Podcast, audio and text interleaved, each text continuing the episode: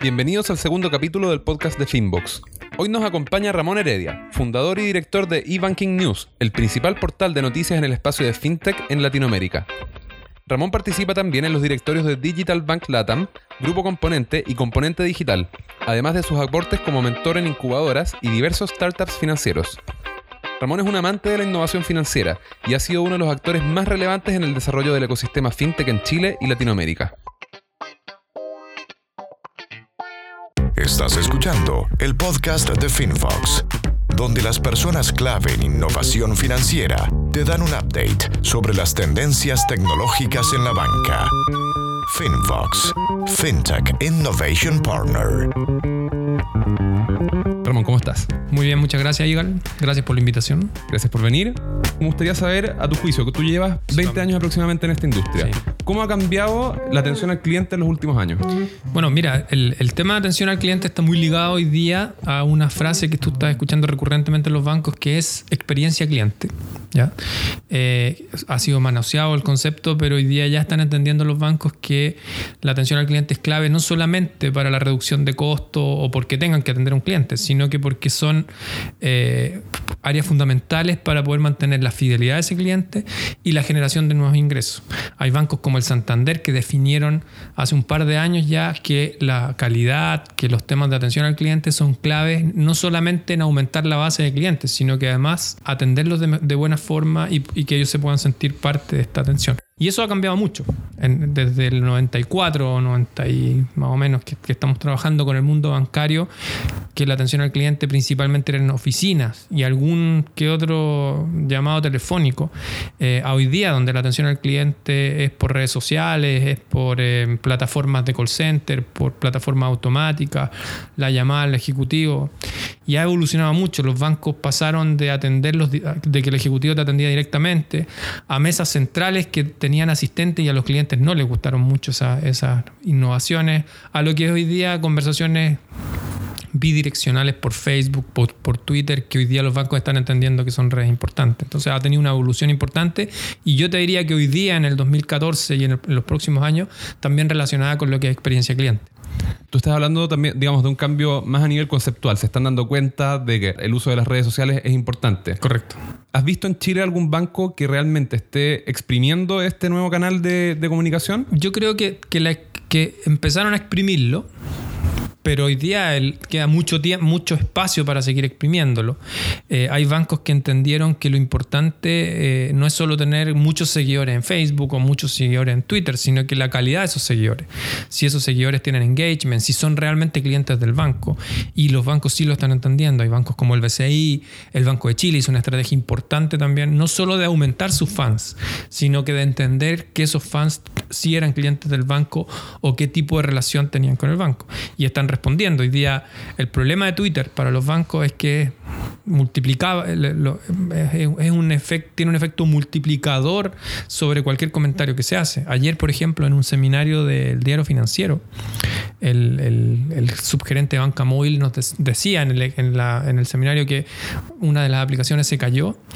Apareció, en- él se enteró antes de que le avisara a nadie por Twitter y cuando llega- llegó a la oficina ya la multiplicación de reclamos era importante porque tiene un efecto multiplicador y los bancos están entendiendo eso.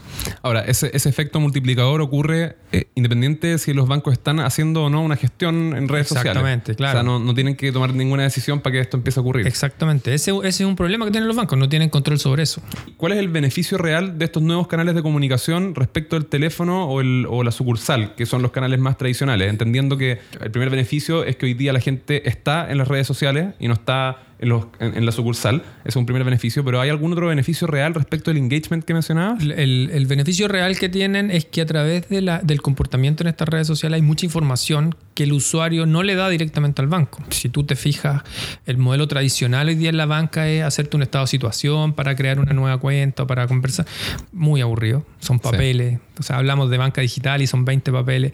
Juan Pablo Traverso, que es el director de estudios de eBanking News, que es socio nuestro, siempre habla de lo mismo. O sea, ¿cómo, cómo puede ser que nuestra primera aproximación a un banco sean 20 papeles? Él habla que en Estados Unidos ya el 30% de los jóvenes que salen de universidad no tienen una firma física. No, no, no- a ellos no tienen el concepto de firmar. Entonces les Claro. pedimos firmar, les pedimos llenar documentos. Lo que tienen las redes sociales es que tienen una huella de información muy rica que los bancos no las tienen en forma natural. Ese es el gran beneficio que tienen. Y con esa huella muy rica, no solamente puedo atender a un cliente, sino que también puedo ofrecerle servicios orientados a sus necesidades. hace dos semanas estuvimos en Barcelona en, los premios EFMA y hay un banco en Polonia, que es en Bank, que usa, usa mucha información de las redes sociales para dar ofertas personalizadas a sus clientes.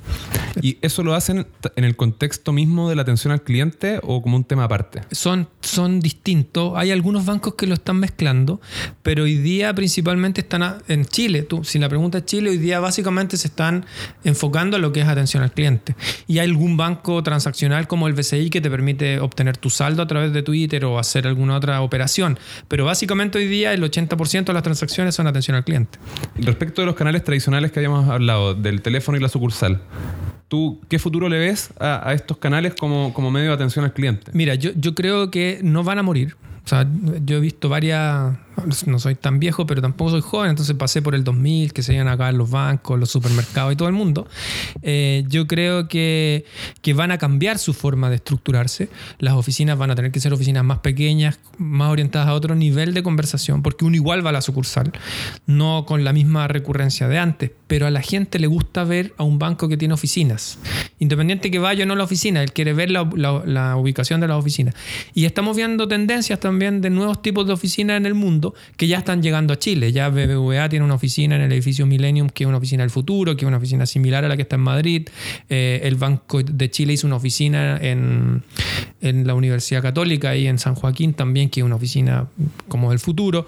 Ahora, no sé si ese, yo, yo no tengo experiencia personal en temas de, de diseño de oficinas, pero creo que se van a parecer mucho más a un Starbucks, a una experiencia de atención, a una experiencia de asesoría, eh, a que lo que es hoy día. La, parte transaccional, la parte va, va, a ir más a los canales remotos.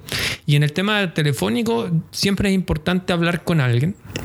Yo creo que no va a perder su relevancia, pero sí estos call centers donde tú llamabas un call center, llamabas al banco, el banco te decía, digite tu root tú digitabas tu root y te recibía un operador y te decía, señor, ¿cuál es su nombre? Deme su root de nuevo, nuevamente el root y dígame qué quiere. Y no tienen toda la información, eso es clave. O sea, hoy día los call centers tienen que tener información, tienen que tener información contextual y tienen que entregarme la información que yo necesito en ese momento. Y eso es información. Para allá van a ir eh, variando también esta parte de call center porque son relevantes. A la gente en general le gusta conversar y le gusta que alguien lo atienda personalmente. En el fondo lo que tú estás planteando es migrar los canales tradicionales a, la nueva conceptualización de personalización, de de usuario en teléfono, en sucursal. En sucursal, correcto. Porque el otro día me pasó, me pasó algo. Yo soy cliente del Banco Santander, tuve un problema con la clave, se me bloqueó la clave y como estoy, digamos, trabajo al lado de, de una sucursal, fui para allá a hablar con la ejecutiva. Y cuando llegué a hablar con ella, me mandó a llamar al box. Me dijo, es que yo no lo puedo hacer acá. Claro. Eso se tiene que hacer vía teléfono. De hecho, ese, es el punto que te planteaba. Que, que los agentes de contacto, porque al final ya ni siquiera son ejecutivos de cuenta, el agente de la oficina o el call center, son todos oportunidades de relacionarte con tu cliente, porque estamos migrando de una banca transaccional a una banca relacional, a una banca que, que te acompaña, y eso es el engagement banking banking o el everyday banking, que es lo que estamos escuchando habitualmente. Las redes sociales ya lo hacen. Las redes sociales, Facebook te acompaña todo el día, WhatsApp te acompaña todo el día, Twitter te acompaña todo el día. El banco es al revés. Si tú eras transaccionable, si tú eres rentable en eso, te acompaño. Si no, no te acompaño. Hoy día entendieron que tienen que hacerlo más relacional. Definitivamente todavía tienen esas deficiencias. O sea, los bancos, los ejecutivos pueden hacer algún tipo de acciones y otro tipo de acciones no. Todavía pasa en algunos bancos que por internet te llega un crédito, una oferta de crédito tú hablas con tu ejecutiva y te dicen, no, eh, eh, ven, a, tomármelo conmigo mejor porque no me suma en la meta. O sea, son cosas antiguas. No, es algo omnicanal, como dicen ahora, que les gusta llamarse los bancos omnicanal, todavía no son omnicanales. Son errores, digamos, de, estructura organizacional. sí, de estructura de información, de los focos. Hay una serie de, variables que se mezclan que también son entendibles porque hay metas particulares y una visión más de más superior de banco, pero que, está relacionada a un cambio industrial y a un cambio toda de la sociedad también. A tu juicio, ¿cuáles son los bancos que han logrado eh, un mayor desarrollo en, lo que es atención al cliente y cuáles son las innovaciones más importantes que has visto no solamente en Chile, en este campo? Mira, yo creo que un, un banco que ha avanzado mucho es el Banco Santander porque entendió hace cuatro o cinco años ya ellos venían hablando de canales complementarios y como dice Fernando Flores, las palabras crean mundos. Ellos hablaron de, de canales complementarios y se empezaron a estructurar como canales complementarios. Ya no eran canales separados, sino que son todos complementos y parte de un mismo, de un mismo negocio. Eh, el Santander le ha dado mucho foco a eso, siendo el banco más grande en, cantidad de, de- Se lo pelea con el Chile, pero, pero es un banco muy masivo. Eh, a veces es un banco que puede tener problemas en, en la respuesta, pero, va evolucionando y va marcando pauta. En la banca chilena siempre ha marcado pauta. Primero, la rentabilidad. Y después, al tener mucha rentabilidad, a lo mejor se resintieron también los clientes y hoy día están centrándose en clientes. Eh, una innovación importante que ellos hicieron fue eh, su banca móvil que fue de las primeras que apareció en Chile y fue un impacto interesante por la masividad que tiene el banco. Y además, eh, todo lo que es la atención telefónica. Ellos también tienen un ecosistema. Los tú con los ejecutivos de cuenta, depende del segmento también, puedes hasta whatsappear con los ejecutivos, puedes mandarle WhatsApp directo a su WhatsApp personal. Entonces ya hay una... Entendieron que no pasar por estas mesas centrales que después te volvían a preguntar. y uno quiere hablar con... Tu banco finalmente es tu ejecutivo. Absolutamente. Es el tema. Si, si yo me cambio, cuando mi ejecutivo se cambia, con el que he estado toda mi vida, se cambia de, de sucursal, afortunadamente sigue en el mismo banco, yo me cambio con él a la sucursal donde sea, aunque me quede lejos, porque al final no voy al banco. claro. Entonces, es una, e- ellos han entendido mucho. El BCI también entendió mucho en el tema de redes sociales. Ellos fueron eh, líderes en esa parte, han sido líderes en, en poder entender qué es lo que está ocurriendo. Falta mucho, como dijiste tú al principio, y tienes razón. Están empezando a exprimir, recién están apretando la, la- La naranja. la naranja, pero y queda mucho más. Pero sí lo están haciendo. El Banco de Chile también ha entendido el tema. El BBVA con, con su tema de BBVA Link es una innovación interesante en contacto con el cliente. Eso también es atención y contacto. Tiene una cantidad importante ya de usuarios en, en- en Facebook, en BBVA Link y que, y que pueden hacer manejo de transacciones, etc. yo te diría que eso es, eso es relevante como, como casos a seguir en Chile. Mencionamos hace un rato que la atención al cliente podría utilizarse también como un canal de venta. ¿Tú has visto eso ocurrir acá en Chile? Que estén realmente usando el departamento de atención al cliente para hacer upselling. Eh, sí, lo he visto. Lo que están haciendo hoy día es... eh, al, principio lo empezaron a hacer un poco torpe, porque uno ya llamaba por un reclamo y te estaban ofreciendo un crédito o te estaban ofreciendo algún proceso de venta. Hoy día ya lo hacen con un, con un mayor contexto, no todos los bancos, por supuesto. Pero hoy día a la pelea también se metieron las cajas de compensación, las mutuales. Hoy día hay un negocio que, que está haciendo eh, competencia de los bancos en el sector financiero que es importante pero sí están entendiendo que la relación y el contacto con el cliente es relevante no solamente para atenderlo, y que la atención es parte de un proceso relacional, como lo hablábamos anteriormente, ya, ya es una relación completa y no es solo atenderlo, sino que tratar de manejarlo y además ofrecerle un negocio y hacer un proceso de venta. Yo creo que le falta mucho todavía, o sea, hoy día todavía hay muchas oportunidades para transformar eso en venta, todavía las campañas eh, son campañas, eh, yo, te, yo te diría con planilla Excel, de tomar la base y mandar una oferta, porque hoy día y esta semana es la oferta del crédito de hipotecario y la próxima semana es la tarjeta. Entonces, lo vemos mucho en las tendencias eh, mundiales y lo que está pasando en el engagement banking y el banco que te conoce el poder analizar y el poder entregarte una oferta concreta. Eso falta todavía. Y, y cualquier atención al cliente que no tenga esa información va a ser torpe en la, en, la conversación o en la aproximación al cliente. O sea, y, va de- y va a provocar lo contrario. Claro. Si alguien se acerca en forma torpe hacia mí y yo no estoy feliz o tengo un historial distinto y me ofrece algo que no está en mi contexto, no Va a estar mucho más molesto todavía. voy a estar mucho más molesto. Estamos hablando entonces de publicidad contextual. Es O sea, publicidad contextual, eh, exactamente. No, no, no es que el banco pone la semana del crédito No. hipotecario, sino que en el fondo responde a las necesidades de cada cliente. Eh, responde a la necesidad de cada cliente y además que habitualmente te segmentan por ingreso y hoy día y y a veces por edad y hoy día una persona de 21 años, 22 años puede tener el mismo comportamiento de un señor de 65 y a ellos tienen que ofrecerle y tienen los mismos intereses y, y puede que un- una oferta del banco calce justo para ellos dos, pero eso es con la, la tremenda cantidad de información que tienen los bancos hoy día, que es el secreto mejor guardado. Y es tan guardado que ni siquiera ellos lo tienen. Entonces, eso ya están aprendiendo a cómo manejar esa información. Y esa misma información eh, relacionarla con el mismo departamento de atención al cliente. Exactamente. O sea, que ellos tengan O sea, acceso. no solamente lo que tú has hecho, sino también los problemas que has tenido. Y que todos son atención al cliente. Eso también los bancos tienen que entender. Todos. Lo que te pasó a ti en el, cuando fuiste a buscar tu clave. Todos son atención al cliente. No es que hay- existe un departamento, un call center que atiende al cliente. Todos son agentes de atención al cliente. Claro. Y para eso tienen que compartir información. Otro concepto es ese, que los bancos son empresas de información. ¿Hay algo más que tú quieras agregar respecto del tema de atención al cliente que consideres que sea eh, importante? Algo, algo que tú veas, alguna tendencia que tú creas que va a ser potente en, en el futuro inmediato? Yo creo, bueno, es que reforzar la misma, lo que te decía, del engagement banking y, y- y del, ban- del everyday banking. Para tener un engagement banking, para tener un everyday banking, yo tengo que conocer el comportamiento. Tengo que reconocer el comportamiento de mi cliente. Sobre la base de ese comportamiento, recordarlo, o sea, recordar lo que hizo y después ser eh, relevante en la oferta que yo le voy a hacer. Que tienen que ser ofertas con sentido. Y esos tres eslabones, reconocer, es reconocer, recordar y ser relevante, es la clave como para poder hacer una atención al cliente distinta y que la atención al cliente se transforme en una parte más de la banca relacional, que es esta aproximación relacional a mi cliente. Y eh, el, el- el ya mirarlo como, como una evolución. Porque hoy día, las- hoy día las nuevas generaciones no tienen ninguna fidelidad con el banco. La gente, yo, no me, yo tengo mi banco, la otra vez me llegó un mail que, que llevaba, no sé, 15 años con el banco y todo. Eh, pero hoy día los jóvenes. De hecho, ni siquiera les interesa tener un banco o no tener un banco. Ellos tienen, quieren comprar cosas. Entonces, el Claro. que le ofrezca comprar una cosa, el que le ofrezca Es un tema mucho más de funcionalidad y, y de tampoco conveniencia. Y tampoco están pensando en los créditos hipotecarios porque no están pensando en tener una casa. Están, lo primero que piensan es viajar y que va a recorrer el mundo. O sea, hoy día se, se está provocando una mezcla interesante y los bancos tienen que aprender esa tendencia.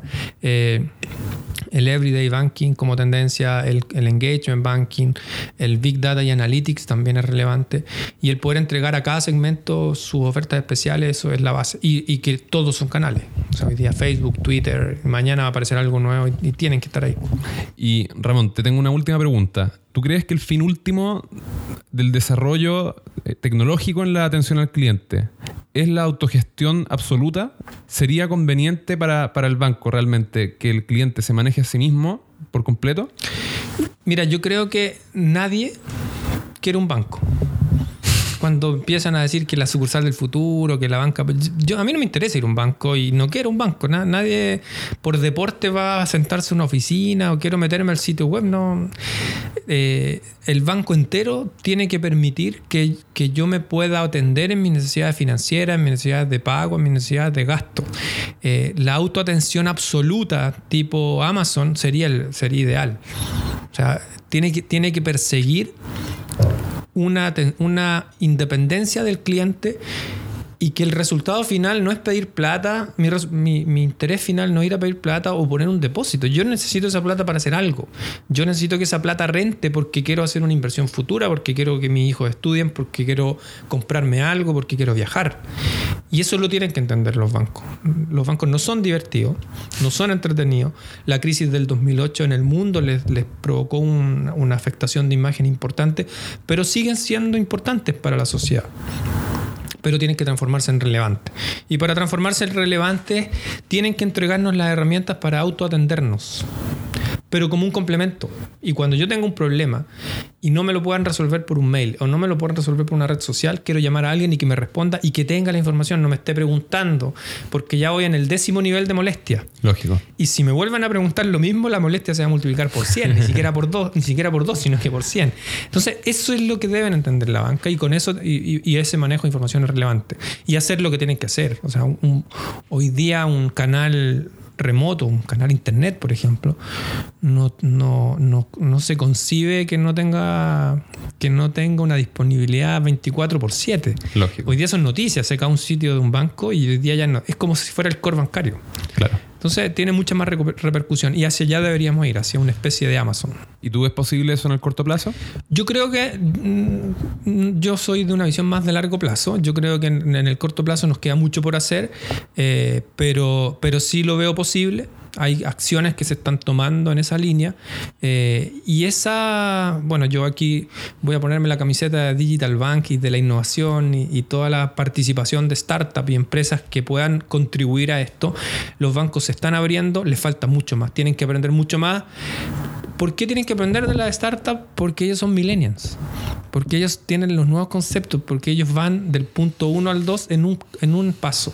No es los 5 que va la banca y que nos, no, no siempre nos enseñaron que la regulación, que el tema, ellos van directo y tenemos que aprender de ellos. ¿Por qué? Porque ellos, ellos dan soluciones más simples. Entonces, si el banco no acepta esa visión, va a seguir en un camino que es complejo, con un muy, muy buen negocio, pero, pero con otros bancos que van avanzando muy rápido. Y, ya hemos visto y, y con competidores no, no banco también. Y con competidores bancarios que no tienen regulaciones, que no tienen, que no tienen toda la obligación que tiene un banco, que ni siquiera tienen oficina. Entonces, eh, hoy Claro. día, hoy día es, eh, hemos visto en la banca eh, acciones de apertura pero somos convencidos de que, les- que- que hoy día todavía hay un espacio mucho más grande de, de- de escuchar y de crear negocios juntos en la banca y de, de escuchar a estas nuevas empresas, no solo startups, sino que empresas de tecnología que tienen cosas innovadoras que, que hoy día pueden afectar rápidamente la relación y la atención al cliente. Perfecto. Ramón, muchísimas gracias por venir hoy día. Gracias a ti, Gal, para cuando nos necesiten. A nosotros nos encanta respaldar esto y, y lo que es el ecosistema financiero y el ecosistema de innovación. Espectacular. Nos vemos Muchas entonces y ojalá que que tengamos de nuevo por acá pronto. Y los espero, por favor, en el Digital Bank el 26 de noviembre. Los esperamos en el GAM del Metro Universidad Católica.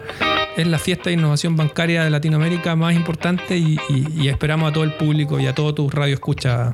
Este no es radio escucha, que viejo me salió. Sí, es podcast. Pod, pod- pod escucha se llamará, Claro. ¿no? ¿Cómo se llamará? Damos un nuevo nombre. Esperamos y espero que no, que no se hayan aburrido tanto y nos inviten a una siguiente sesión. Tremendo, ¿no? Espectacular. Muchísimas gracias, Ramón. Muchas gracias, Iván.